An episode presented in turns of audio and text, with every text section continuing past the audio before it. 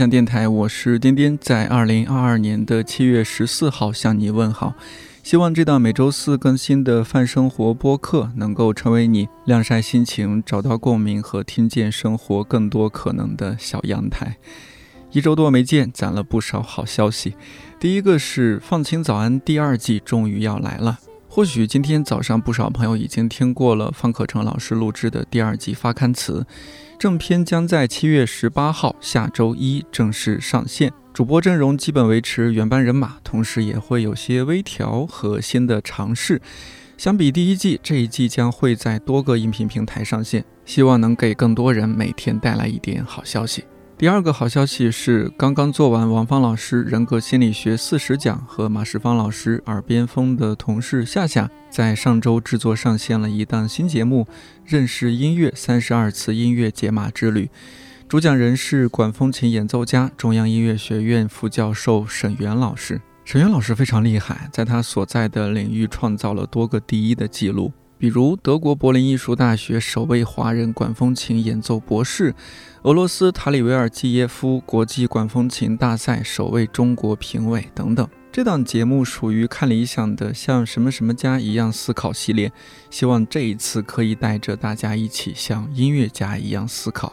夏夏担当制作的节目总是很治愈，更何况这次是他擅长的音乐选题。欢迎在看理想 App 订阅收听。还有第三个好消息是，看理想终于要做线下活动了。活动地点在拿衣服理想国北京朗园店，不过不是大家熟悉的打卡现场分享。运营同事给活动起了个名字叫“看理想摸鱼计划”，主要摸鱼阵容有志独特的你人格心理学四十讲主讲人王芳老师和他的音频编辑夏夏，隔壁没理想编辑部林兰和其他有空去摸鱼的编辑部姐妹，还有点点桑本桑。七月十五号，也就是明天下午，我会在拿衣服理想国北京狼园店现场摸鱼。欢迎一直收听节目的你来线下面基聊天。不介意的话，我会把我们随机聊天的内容制作成一期播客，在下周四，也就是七月二十一号上线。王芳老师、夏夏和没理想的姐妹们将分别在七月十八号和七月二十五号出现在店里。关于这次摸鱼计划的活动详情，可以在看理想 APP 内了解查看。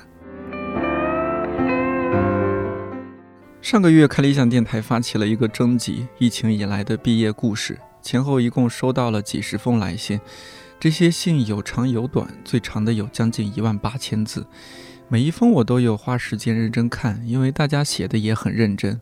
这一期小阳台信箱，我选了其中几封，希望以纯享版的方式记录新冠肺炎疫情以来处于不同状态当中毕业生的故事，同时也希望你可以和我一起感受这些文字背后鲜活的人与生活。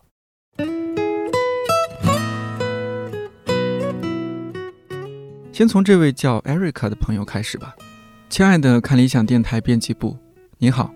看着你们征集的主题，想起了好多事儿，所以想写 email。其实我已经算是幸运儿了。一九年本科毕业，同年夏天进入香港中文大学念硕士。一九年真的好开心，在日卷夜卷的大设计院实习，顶着大雨和所有同学拍了毕业照，穿着最喜欢的绿裙子参加了毕业晚会。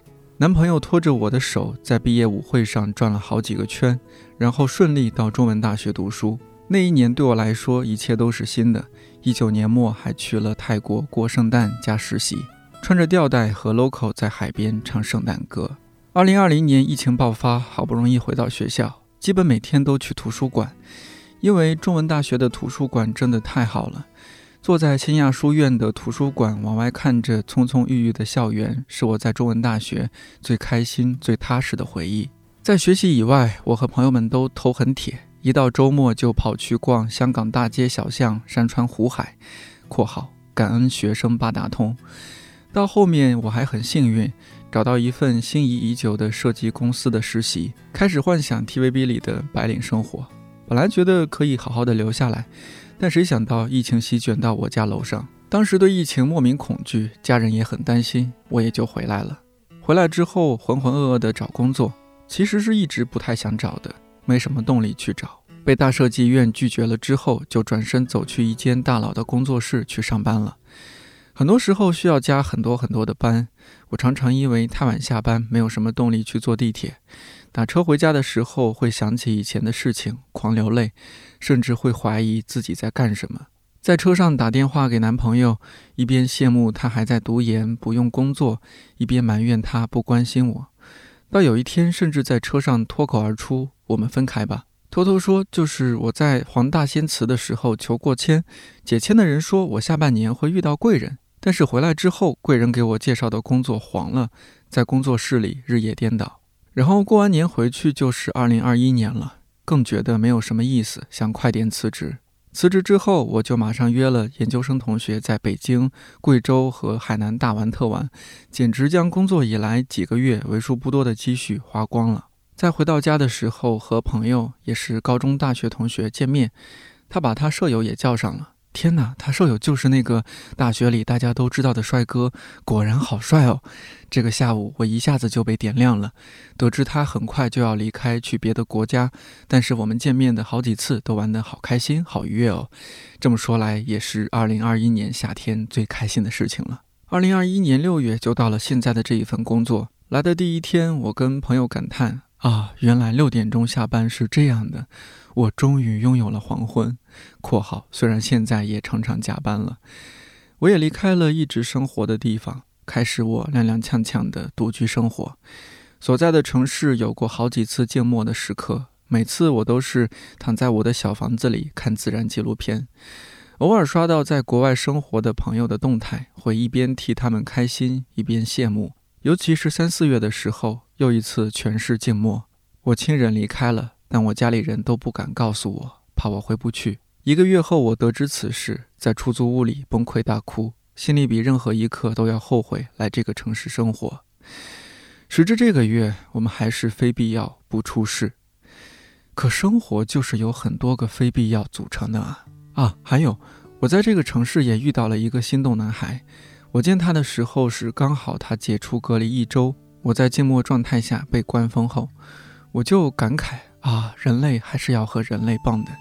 它就像是我在喝一碗难以下咽的中药之后的那一颗陈皮糖。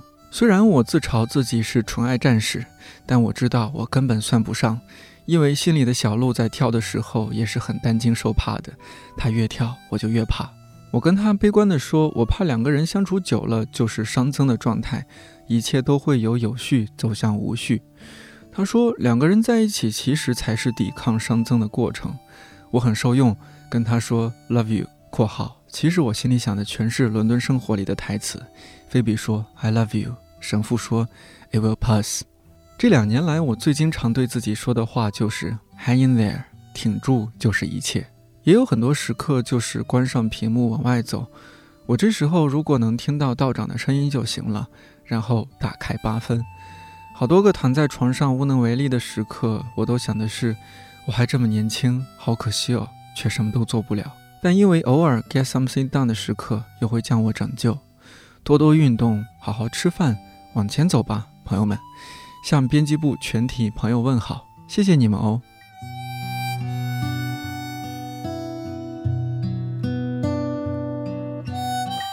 今天的第二封信来自一位叫然而的朋友，远方的颠颠，你好，二零二零年毕业。没有毕业照，没有学士服，没有散伙饭，甚至连学校都没有去。我的学生生涯就这样潦草收场。我知道，在这场疫情中，有很多比我更痛苦的人。我的这些非必要牢骚，只是一些无病呻吟。可是，难过就是难过，不能因为别人有比你更大的悲伤，就夺去你表达难过的权利。毕业那年，别人考研上岸，我在家迷茫。别人考编上岸，我在家迷茫。终于，我也在十月份的时候靠了岸，成为了一名小学老师。而让人头疼的是，我带的是小学一年级的学生。当我写下这些字时，正是星期五的晚上。此时的我不想跟任何人说话，因为我的能量已经耗尽了，批评用完了，表扬也用完了。我的工作似乎是在为这些小孩子们提供一种情绪价值。我深深体会到。这年头，能为你提供情绪价值的人已经不多了。像我这种情绪内耗型选手，丧气是我的代名词。可我依然要用灿烂的笑容、激情满满的语言来面对一群可爱又调皮的孩子。而我的工作又不只是提供情绪价值，排摸、报备、疫苗统计、尽快上报、健康打卡。我和家长们进行着旷日持久的追逐游戏。有时候办公室里像是客服聚集地，此起彼伏的声音吐露出整齐划一的语句：“谁谁妈妈，麻烦你看一下群消息，尽快回复一下。”手机不离身的我们，生怕自己错过一条消息，耽误了上报的时间。每次放假更是非必要不外出的传声筒。这种重复的生活让我感受不到世界的心，也感受不到自己的心。疫情三年了，我连区都没有出去过。过的都是必要的生活。前段时间网络上有一个内娱活了的热搜，可我心里只有一个声音：关我毛事？以前我也是一个在瓜田里反复横跳、爱好八卦的人。然而，当生活的巨大压力摆在你面前时，你是无暇顾及别人的生活的。温饱尚未解决的人，何来的幸福和爱呢？我已经二十四岁了，在人生可以试错的这几年，本该有无限可能。却因全世界都处在困局之中，我也只能搁置自己的妄想，自觉受锤。记得颠颠你说过，新的一年祝你自由宽阔。如果可以的话，我希望我的二十五岁，全世界疫情结束，而我能获得自由宽阔。祝一切都好。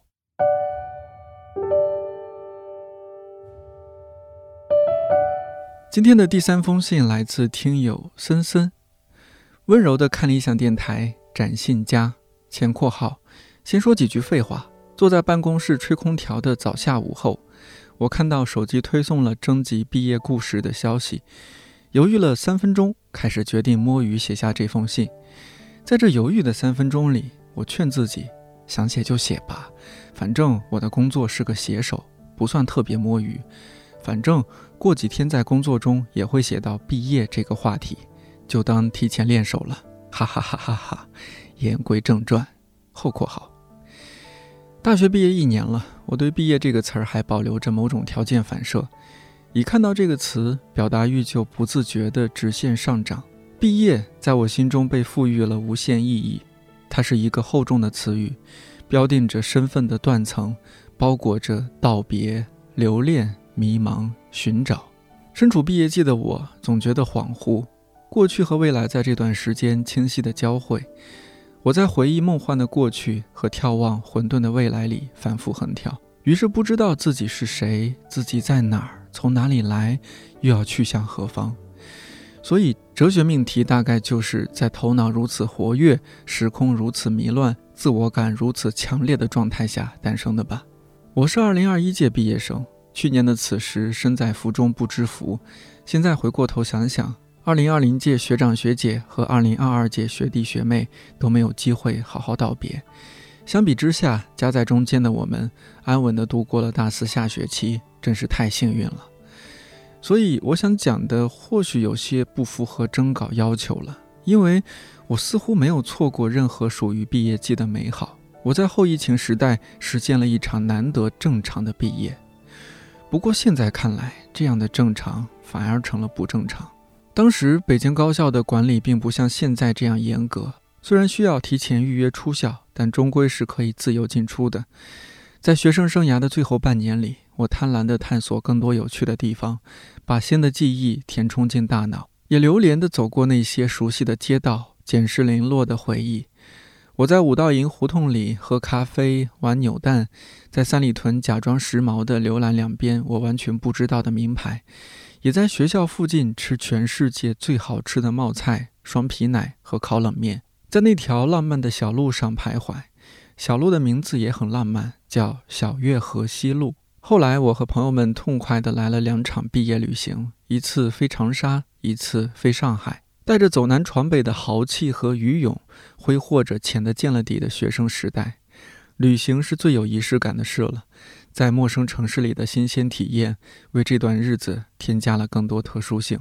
再后来，答辩结束，等待学校把我们赶走，每一天无所事事，日子也被拖长，让我们慢慢把自己从这段生活里剥离，这样就不会撕扯得太痛。慢慢的拍毕业照，慢慢的等着毕业典礼，慢慢的收拾东西。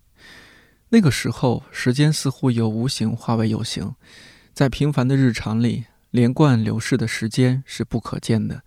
但临近毕业，校园里好像到处都挂着一个倒计时钟表，秒针赫然跳动，提醒自己，这一人生阶段时日无多。于是我狠狠地把校园里的每一个角落看过一遍，狠狠地看。想狠狠把它印在脑子里，我拼命拍照，拼命感受，拼命想把一切都留下来。回忆里塞不下的话，就留在相册里。照片总能帮我记住。我舍不得忘记眼前的景致，舍不得忘记似乎长的看不到尽头，却不知不觉接近尾声的四年生活，舍不得忘记因毕业而起的复杂的无法言说的感受。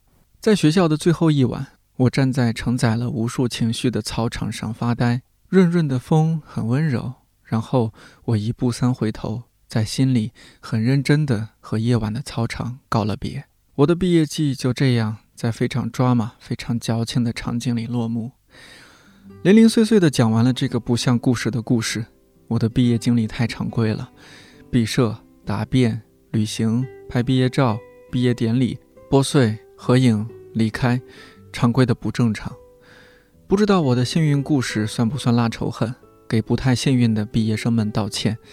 今年毕业的朋友们，或许毕业典礼和毕业照都被仓促取消，甚至整个毕业季都被疫情埋没。那我就在这里举杯，祝他们毕业快乐。希望这一句遥远的、被淹没在喧嚣里的祝愿，可以给他们增添一点小小的仪式感。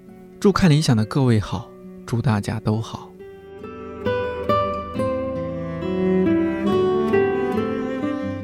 今天的第四封信，我不确定是否方便在节目里透露这位听友的全名，那暂且称他黄同学吧。黄同学，你在信里写道：“我的本科是在美国雪城大学念的，二零一七年去美国留学，二零二一年毕业。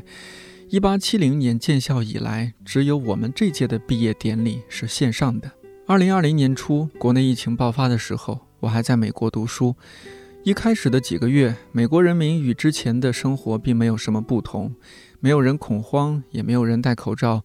恐慌的气氛好像只笼罩着我们这些中国留学生。我们不断地从父母口中得知着武汉的最新消息，看着国内口罩短缺的新闻，研究人员和医生面对未知神秘的新型冠状病毒，当时也束手无策。这才慢慢感觉，好像是真的出大事了。后来没过多久，China virus 这一带有歧视性的词传播到全球人的耳中，有不少美国人也认为新冠是中国人捯饬出来的玩意儿。当时我们学校甚至还有一个教授在邮件里大放厥词地使用这一词，并同时表达了对疫情不便利的不满。当然，他收到了学校严厉的处分。不过不得不说，紧随其后的美国恐怖的 Asian hate 种族歧视的风波与疫情脱不了干系。当时那年还是特朗普执政期间，发表了不少降智言论，还闹出了很多笑话。我记忆深刻的一件事是，美国前总统特朗普先生坚持不戴口罩，然后他得了新冠，而且他还机智地建议美国人民注射消毒液抵抗新冠病毒。再后来，到了四月份，美国大部分大学因为疫情逐渐开始停课，然后慢慢变成了线上授课。我大三的下学期期末考试就在线上稀里糊涂的考完了，然后五月就放暑假了。二零二零年那个暑假，回国机票由于疫情原因价格疯涨，我没有舍得买机票回国。雪城的暑假炎热又漫长，我记得当时纽约州也发布了一段时间限制令，所有的娱乐场所和餐厅堂食都要关闭，大家就基本只能每天待在公寓里无所事事。二零二零年六月二十六日中午，我很不幸在走路出去的时候遭遇了车祸。我被一辆集装箱车轻轻地撞了一下，在那一刻，我直接昏迷。在半梦半醒、闭着眼的时候，我被救护车拉走，经历了警察的问讯，胳膊上插着留置针，被扯来扯去做全身检查。在清醒的醒来，已经是两个小时之后了。我脖子上套着固定器，躺在医院的病床上。我醒来的那一刻，竟然是问护士：“我的手机在哪儿？”然后逐渐感觉到全身像散架了一般，很难移动。首先感受到疼痛的是拿手机的手指，指关节有很多擦伤，新做的指甲也断了几根。我受的伤说严重也严重，但也还活着。由于头部被撞击，有脑震荡，但是没有失忆；右边颧骨骨裂，但是基本不用做手术；眼球出血，但是不影响视力；身上大面积擦伤，但是胳膊腿没有骨折；下巴的肉有一小块被划开。但是医生当着我的面就缝上了。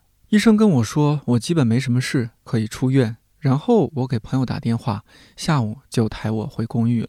没有给我开药，也没什么嘱咐，只给了我一份脑震荡的说明。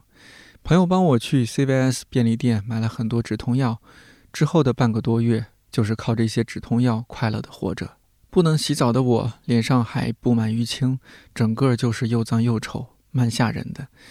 只能说，脑震荡之后不能专注思考事情那段时间，心态还算挺好的，也装明白了一些事情。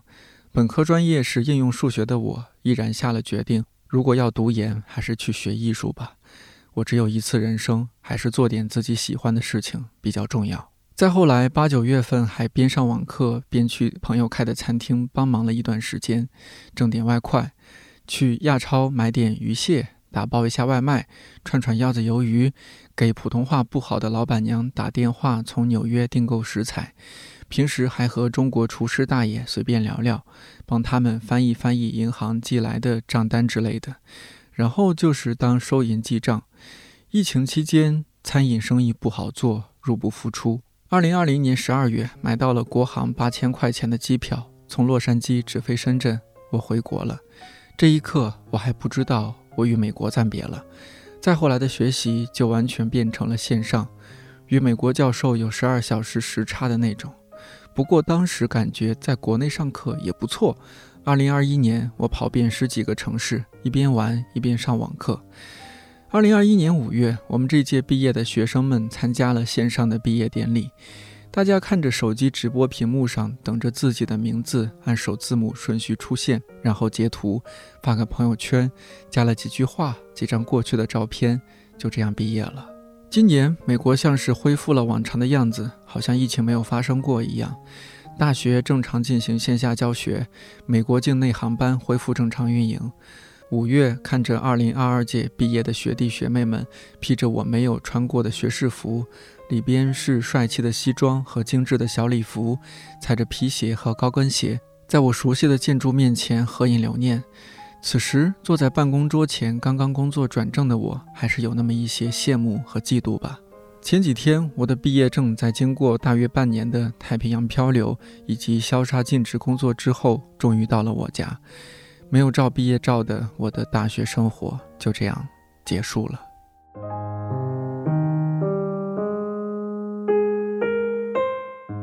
今天的第五封信，这位听友说希望匿名，那我就称你匿名同学好了。看理想电台，你好，我是二一年毕业的，我大二的时候就开始对专业和学校感到失望，于是大三就开始自己去学习校招需要的东西，期间想过出国留学，也学过一年语言，后来还是被家里打消了可能，于是毕业后校招去了广州某互联网游戏公司试用（前括号）。因为在校时还在上计学分的课，不允许去实习。我作为跨行的新人，完全没能去实习过。当年也有为了校招去学习和实习的朋友为此休学。后括号试用期感觉很压抑，上头还额外布置了考核的内容，需要在工作以外去完成。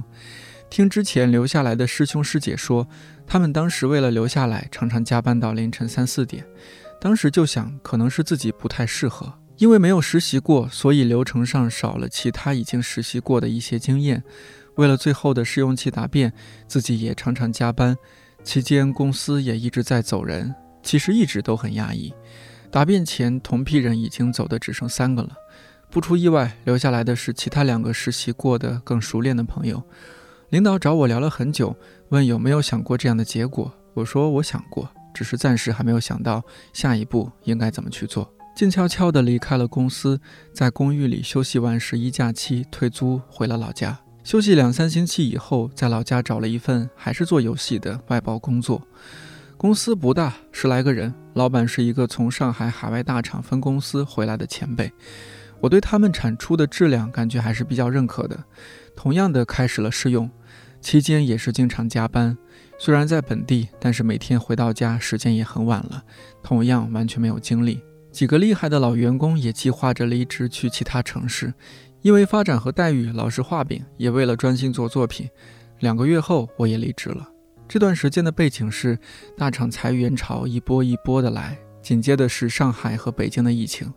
虽然游戏版号发了，但是各家公司的裁员依然在继续。目前我回到了读大学的城市，在熟人公司先苟着积攒经验。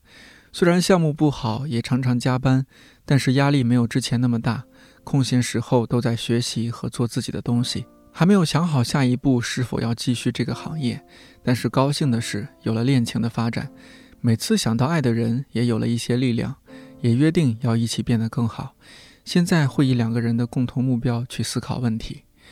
几年来世界变了很多，但感觉看理想还是那么熟悉。我最喜欢的是骆以军老师和徐子东老师的节目，谢谢你们。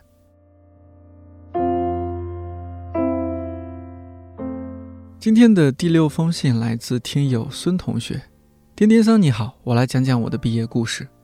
我生长在一个公考大省，大三下学期顺势加入公考大军，第一次国考进了体检公安岗位。那个春天因为结膜炎无法做近视手术，体检无奈被刷。后来陪我去做了飞秒手术，在一起两年半的女朋友，在我生日后一天提出了分手。半个月后，省考出成绩，那是我自公考以来做的最差的一份试卷。又过了二十天，以一分之差落榜事业单位考试。一个月后毕业离校，继续备考，直至省考因为疫情延期。听下来就一个字：failure。可若全是失败的话，我可不愿意讲给网友听。这一年里，我开始真正思考考编对我的意义，思考自己做决定，思考父母所说的“等你考上公务员，人生就幸福了”。就像五年前，等你考上大学，日子就轻松了。一七年填高考志愿，父亲带我去一位德高望重的医生家，听从他的话，一心让我填省会的一所师范学校。我问他们：“你们为什么不问问我想学什么，想去哪里？”换来一句。这可由不得你啊！那时候的我要是像今天一样坚定，该多好！我想去学西班牙语，我想去南美，去非洲，因为马尔克斯，因为略萨，因为乞力马扎罗的雪。服从父权长大的我，最后还是填报了师范大学的师范专业，作为自己的前几个志愿。讽刺的是，远超分数线的我被调剂去了最后一个志愿——通信工程，是好专业，但是。是在师范院校，要么服从调剂，要么回去复读。我最终还是为自己的不坚定买了单，在师范大学读完了四年的工科。更讽刺的是，因为通信工程，因为我优秀的英语，省考延期后，只身赴往大城市找工作的我，在疫情期间找到了能出国看世界的工作，一家上市公司的海外工程师。我不仅有机会去南美、非洲。还可以去很多我魂牵梦绕的地方。隔壁没理想铃兰说过一句话：“永远不要随波逐流，因为你自己也不知道会飘到哪里去。”我不会感谢被动选择了通信工程，我只会感谢坚定选择不考编制的自己。在高考结束之际，我想和广大高中毕业生说：不要把自己的命运轻易交到某个权威的、德高望重的人手里。综合自己的兴趣填报志愿很重要。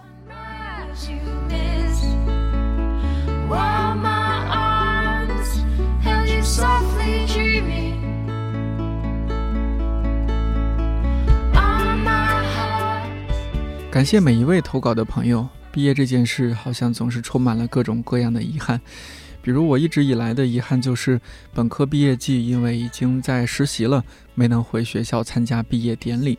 而且后来我才知道，毕业典礼那天刚好是特别好的朋友作为毕业生代表发表演讲，感觉似乎错过了好友比较重要的人生瞬间。